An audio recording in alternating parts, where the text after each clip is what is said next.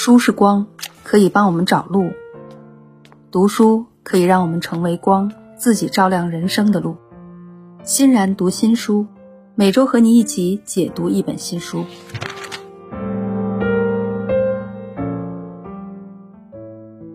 今天要跟你分享的这本书呢，叫做《端粒效应》。这本书的作者啊是伊丽莎白·布莱克本。他在二零零九年的时候获得了诺贝尔的医学奖，现在是加州大学旧金山分校的教授。他是端粒研究方面的专家，并且他得诺贝尔奖就是凭借他对端粒的研究。当然了，究竟端粒说的是什么？这本书说的是什么？其实他是在告诉我们衰老究竟是怎么一回事，以及该如何应对衰老呢？我们经常会说啊。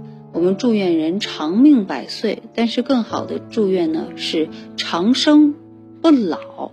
你看，长生，但是你老了，其实还是有一些嗯小悲哀的。但是如果长生不老，是不是可以做到呢？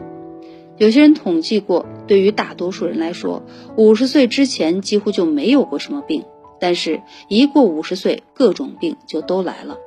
而这个时候得病，并不是因为运气不好，也不是因为做错了什么事情，根本原因就是全身的各个器官都在变老，所以衰老是一个系统性的过程。这个你不服不行，但是在这个世界上，好像真的有人老得慢，也有人老得快。比如说战国时候的伍子胥，他曾经一夜白头，而对此呢，我们一般认为要么跟基因有关，要么跟环境有关。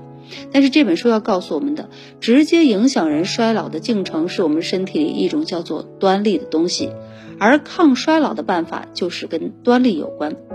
接下来呢，我们来说三个部分来了解一下衰老和端粒。端粒是什么呢？那么我们会在第一个部分为大家解决，第二个部分，这本书会让你知道如何应对生活压力带来的影响，而第三个部分呢？书里面会让你明白生活环境究竟对我们的寿命，准确的来说，对我们的端粒有什么影响？端粒它究竟是什么？从分子生物学的角度来看，人之所以会变老，是因为我们身上的某些细胞不再更新了。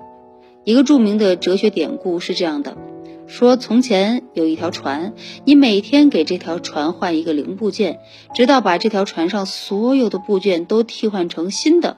那么，请问这条船还是原来的船吗？人体差不多就是这条船，我们身体的各个地方都有细胞在不断的被更新替换。表面看来人还是这个人，但是细胞都已经换过好多遍了，等于说每隔一段时间，我们几乎就是一个全新的人。如果能这么一直保持更新，你就不会有老细胞通过分裂更新的问题。就在于有些细胞只能分裂某些次数，到了一定次数之后呢，这个细胞就不再更新了，它就会失去作用，它对应的组织就会衰老，所以我们也就老了。那为什么会有这样分裂次数的限制呢？原理就在端粒。我们都知道，人的每个细胞有二十三对染色体，染色体包含一个人的完整遗传信息，它是由 DNA 和蛋白质组成的。DNA 代表遗传信息编码，是碱基对组成的双螺旋结构。所谓基因呢，就是染色体上一段一段的 DNA 序列，端粒就是染色体末端的 DNA 序列。端粒上的 DNA 不参与编码序列，固定不变。你可以把染色体想象成一根鞋带，而端粒就是鞋带顶头的那个塑料头或者是金属头，把鞋带给包起来了。也就是说，端粒的作用就是在细胞分裂的过程中对 DNA 序列进行保护。每一次细胞分裂都是复制染色体，在每次复制染色体的时候呢，端粒里面这一侧 DNA 是全面复制，但是端粒那一端的 DNA 每次都会少一点。这就是说，细胞每分裂一次，端粒就会变短一次。等到端粒短到一定程度之后，它对染色体的保护作用就没有了，也就是鞋带上的那个金属头它没有了，鞋带就会散开。那染色体呢就不能正常复制，我们的细胞也就不能分裂了。那这么说来，人变老的本质原因就是端粒变短了。但是每个人的端粒变短速度是不一样的，所以每个人衰老的速度也不一样。很多研究都证实了这个判断，也就是一个人老不老不能看出生年龄，而应该看他的端粒长度。现在有进一步的研究发现，端粒长度影响一系列的参数，比如皮肤的老化程度、有多少白头发、心肺功能、骨头的情况等等。同时还影响我们的认知能力，就连老年痴呆也是因为端粒变短导致的。那知道这些之后呢，我们就可以进一步的得出一个结论：为什么有些人长寿？答案就是因为他们的端粒长。从出生开始，年龄越大的人端粒就越短。七十五岁的人平均端粒达到最短，这也是死亡率最高的年龄。所以，我们民间有“七十三，八十四，阎王不请自己去”的这句话的道理。研究进一步发现啊，很多活过七十五岁的人，他们要么端粒比别人长，要么端粒衰减比较慢。也就是说，人的衰老程度其实和端粒直接相关。这本书里有一个例子，有一个十三岁的小女孩，她满头白发，步履蹒跚，而且身体的各个生理机制都在退化。这就是因为他有一个特殊的基因，导致他的端粒失调。所以，虽然他的身份证上的年龄很小，但他的身体已经是个老人了。这一切都在于端粒细胞分裂一次，端粒就缩短一点。端粒决定了我们的宿命。当然，布莱克本呢在这本书里面提到了一个好消息：端粒其实是可以再次变长的。一九八四年，布莱克本偶尔在实验室发现了端粒有的时候不仅没变短，反而变长了一点。他就赶紧寻找端粒增长的机制。很快，他的一个学生就分离出一种酶，他们呢把它称为端粒酶。人体中啊本来就有端粒酶，端粒可以通过端粒酶来复制。从而减缓端粒变短，甚至实现增长。也就是说，只要有足够的端粒酶，那细胞就能一直分裂下去。但虽然说细胞能一直分裂下去，但是呢，问题是啊，人体中的端粒酶的活性经常不足。我们可能会想啊，哎，那如果吃一点加强端粒酶的药，不就是可以逆转衰老了吗？没错，这种药呢，的确存在，现在还有的卖。但是布莱克本警告说，你不应该吃这种药，因为如果端粒酶过多的话，那些原本不应该分裂的细胞，它们也会继续分裂，从而导致癌症，就像癌细胞继续分裂一样。因为每个人身上都会有癌细胞啊，只是数量达到一定程度，它就会形成恶性肿瘤和不同程度的恶性肿瘤。你看，端粒酶不足，人就会变老；端粒酶过多，人就会得癌症。所以现在有人研究如何在人工加强端粒酶的情况下减少癌症的诱发，这个当然是科学家的事儿啊。但对于我们来说，最直接的问题就是到底是什么东西影响了我们自身自然的端粒酶呢？为什么有些人的端粒它就会那么长呢？那么书中啊有个研究发现一个现象，就是那些长期照顾家里生病孩子的妈妈，她们看上去会老得特别快，看来似乎是生活压力导致了变老。那么布莱克本啊测量了这些妈妈们端粒的长度，他们找到了很多长期照顾患病孩子的妈妈，给他们做了端粒测试，然后发现了三个事实：第一，总体来说，一个母亲照顾孩子的时间越长，她的端粒就会越短。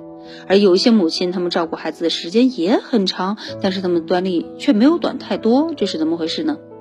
关键在于你是否感觉自己承担了很多的生活压力，这就是第一个事实。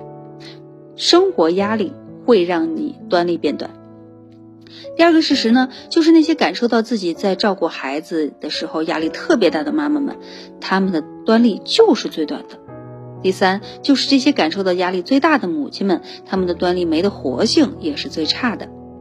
也就是说，生存压力真的会让我们老得很快。所以这也不难解释为什么历史人物伍子胥他会一夜白头啊？为什么衰老的这么快？也就是压力太大。那么我们接下来看看第二个部分啊，就是既然端粒跟我们的衰老有关系，那，呃，压力其实也是相对的。比如说李嘉诚这样的人，他管理着那么大一个商业帝国，他平常的工作压力肯定比一个照顾孩子的妈妈，呃，可能要大得多。但是他却已经活到超过九十岁了，他的健康和精神状态甚至比很多中年人还要好。那这里的关键呢，不是绝对压力值是多少，而是这些压力给你造成了什么样的情绪。如果是负面情绪多，那就比较麻烦，它会影响你的健康和衰老程度。短时间的负面情绪，比如说生一次气啊这样的事情是不会影响端粒的。有小的情绪很正常，真正影响端粒的是那些长期严重的负面情绪。三种负面情绪是很影响我们的健康和会让我们看上去很衰老的。第一种是敌意。举个例子啊，假设你是一个中年男人，性格比较强势，那最近呢，你的工作有点不顺利，身边的人和你配合的不是很好，你就看哪儿都觉得不对。工作一天之后呢，你就带着不满回到家里，发现妻子正在做饭。这个时候你注意到在房间的桌子上摆了很多没有用的广告，所以你心里就很抱怨。你就对妻子说：“哎，我早上走的时候不是跟你说了吗？让你把这些垃圾都扔掉，你怎么没扔呢？”然后这个人就觉得妻子太懒了，他就去指责对方，这就是敌意，因为你只看到了小广告，但你没看到妻子正在做饭。在日常生活里，我们都知道这样的情况。有些人喜欢抱怨排队的队伍太长，但是如果你觉得排队的队伍长是因为排队那些人都有毛病，那他们专门给你作对，这就是你产生的敌意，这种是不正常的敌意。当然，敌意强的人呢，男性居多。敌意会让他跟周围的人关系变差，会陷入更放纵的生活方式，比如说贪吃、抽烟、喝酒。这个人的健康也会变得更差，他的端粒也会变得更短。第二种情绪呢是悲观，那悲观的里面啊，女性就比较多了。悲观就是对一个事物总是有一个负面的预期。那第三个情绪呢，就是爱胡思乱想。人是动物界唯一一个不活在当下的物种。什么意思啊？就是，呃，你比如说狗狗啊，它可能，呃，一开始它被打了一下，调皮被主人打了一下，但是瞬间它看到了自己喜欢的小伙伴，它又会跟小伙伴玩在一起了，他又会开心，对吧？看到好吃的，其实孩子也是这样，但只有成年的人啊，或者是青少年之后啊，他就不活在当下了，他会为了一个。根本不太确定的未来而忧愁或者是期待。别的动物都是今天或者现在在干什么事儿就想什么事儿，只有人是干一件事儿的时候去想另外一件事儿。有些人做过严肃的大规模研究，发现人在一天之中百分之五十的时间段想的事情都不是正在经历的事情。问题就在于很多情况下我们想的都是负面的东西。那么有一个词叫做沉思。这个词呢，它不是普通的沉思啊，它是对于一个负面的事情耿耿于怀，就是你明知道这件事儿想也没用，啊，就比如说你得了大病，你想它没用，你得治啊。你比如说你这次成绩没考好啊，你很气愤、很愤怒，在家里面很悲伤啊，很自卑，没用啊，你去学呀。所以很多人，包括我在内啊。都是没用的事情，不值得想的事情。你明明明白这个道理，但是你多多少少总会为此而神伤。那么有了这三种负面情绪呢，它都会影响我们的端粒，让我们的端粒变短，从而造成我们的衰老。这本书里面说，我们每个人每天会产生六万五千个想法。所以说，想法这种东西本身不值钱，百分之九十的想法呢都是没有意义的，不值得跟进。一个人有各种不好的想法都是很正常的。考虑到这一点，当你遇到一个负面想法的时候，你只需要告诉自己，嗯，它只是六万五千个想法中间的一个。这样一来，你就不会太在意它了。有了这个态度呢，就是一个很好的开始。当然了，冥想也是这本书的作者比较推崇的。冥想的一个重要原则呢，就是关注于当下。如果你专注自己正在做的这件事情上，那工作或者学习就是全身心的投入了。吃饭就想着吃饭，这粒米它嚼起来有没有嚼劲，香不香？那碗汤喝进去的时候是不是很顺滑？而不要吃着很有嚼劲的米，喝着很香的汤，但是你想着说，哎呀，明天，哎呀，明天就上班之前我还得去接孩子，哎呀，好烦呐。那么这样呢，你就真的没有办法活在当下了。接下来我们来说说书中的第三个部分，就是环境对我们的端粒有什么影响。在一般的理解中，环境肯定对端粒有影响。如果你住的地方附近有绿地，你能经常感受一下大自然的美好，那你的心理和生理都会更健康。如果你进一步享受绿色食品，那就更好了。虽然很多研究都说有机食品跟普通食品没什么区别，但是这本书很强调有机食品更健康。原因是普通食品有可能有农药和化学残留，这些对端粒都是有害的。但这不是我们要说的重点。自然环境固然重要，但更重要的是人为环境。德国学者呢做过这么一个研究，研究者找到一群在城市里居住的人，然后找到了一群在乡村里居住的人，然后把他们请到了一个实验室里面做压力试验。这个压力实验呢，就是让你做数学题，一边做题呢，研究人员一边通过耳机催促做题的人，弄得非常紧张。而与此同时呢，研究者用功能性核磁共振来扫描受试者的大脑，观察他们大脑对压力的反应。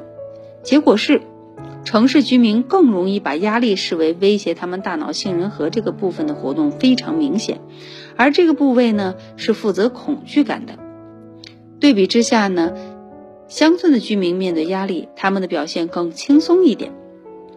西方国家的城市和乡村的格局跟中国很不一样，在中国是城市的经济条件远远好于农村，而在西方国家呢，有的城市啊简直是都市的贫民窟，治安也很差。那么就说明他们在创造压力和解决压力的时候。其实，不同的环境给人造成的面对压力的承受程度也是不一样的。那么，其实啊，不同的社会地位对端粒也会有影响。更可怕的是，这种影响是会遗传的。从端粒角度来看，父母对孩子的影响有三个方面。首先是遗传，端粒的长度可以。不通过基因遗传，被称为直接传递。也就是说，如果怀孕的时候父母的端粒因为后天环境的原因比较短，那么哪怕双方不携带什么让端粒变短的基因，他们的孩子端粒在一出生就会比较短。特别是母亲的影响更为重要。一个卵细胞的染色体的端粒如果短的话，那通过染色体配对变成受精卵的时候，受精卵的染色体端粒就会比正常的孩子要短。但这还不算是孩子的坏运气才刚刚开始，母亲对孩子的影响。第二方面呢是孕期的心理压力。有研究发现啊，孕期经历了亲人去世和离婚这种人生重大打击的女性，孩子的健康状况会更差，他们的端粒会更短。而第三重打击是孩子出生以后，家庭环境不好，缺少父母的关爱，甚至可能被父母忽略的孩子，他们会有一系列的身体和精神的问题。那端粒短就是其中之一。所以，我们看到这是一个可怕的恶性循环。一个人如果生活非常艰难，那他的端粒本来就会很短，生下来的孩子端粒一开始也很短。孩子生活在这么一个不稳定的家庭里面，将来端粒只会越来越短。如果这样一代一代的传下去，这不就是家族式的端粒贫困陷阱吗？我们都知道，健康并不是什么竞争性的项目。人是不用拼死拼活就能获得健康长寿的。不过这有个前提，就是你的运气得比较好。如果你生长在一个充满关爱的家庭环境中，你周围的亲朋好友对你有非常支持的态度，你的环境充满了社会凝聚力，你有足够的安全感，那你想要获得健康是一个非常容易的事儿。但别忘了，有很多不幸的人没有你这样的条件，他们想获得健康就更困难了。那么，一个好的家庭应该是什么样呢？怀孕之前，夫妻双方都是比较靠谱的人，那他们的端粒不应该太短。在怀孕期间呢，要保持足够的营养，还要保持一个没有压力的环境。孩子在出生之后要给他足够的支持和关爱，这个就是每个人生活的责任。就算端粒长短能遗传，人的命运也不是一出生就定死了。我们总是能主动去选择，并且按照书中的做法去做一些事，主动选择让自己和别人的端粒都变得更长。你的端粒不是你自己能左右的，它也是你周围所有人可以跟你一起来影响的。所以，我们经常听到关于人类寿命可以技术性延长，甚至可以达到免除自然性死亡的程度。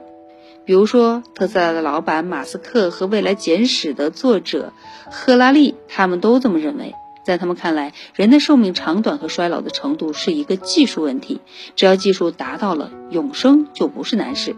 但是，通过《端粒效应》这本书，我们可以看到，衰老并不是一个技术问题，或者说至少不是一个单一的技术问题。人的寿命和衰老实际上是在跟大自然抗争和赛跑。因为从自然的角度来看，我们每一个个体只要完成传宗接代的任务，就可以去死了。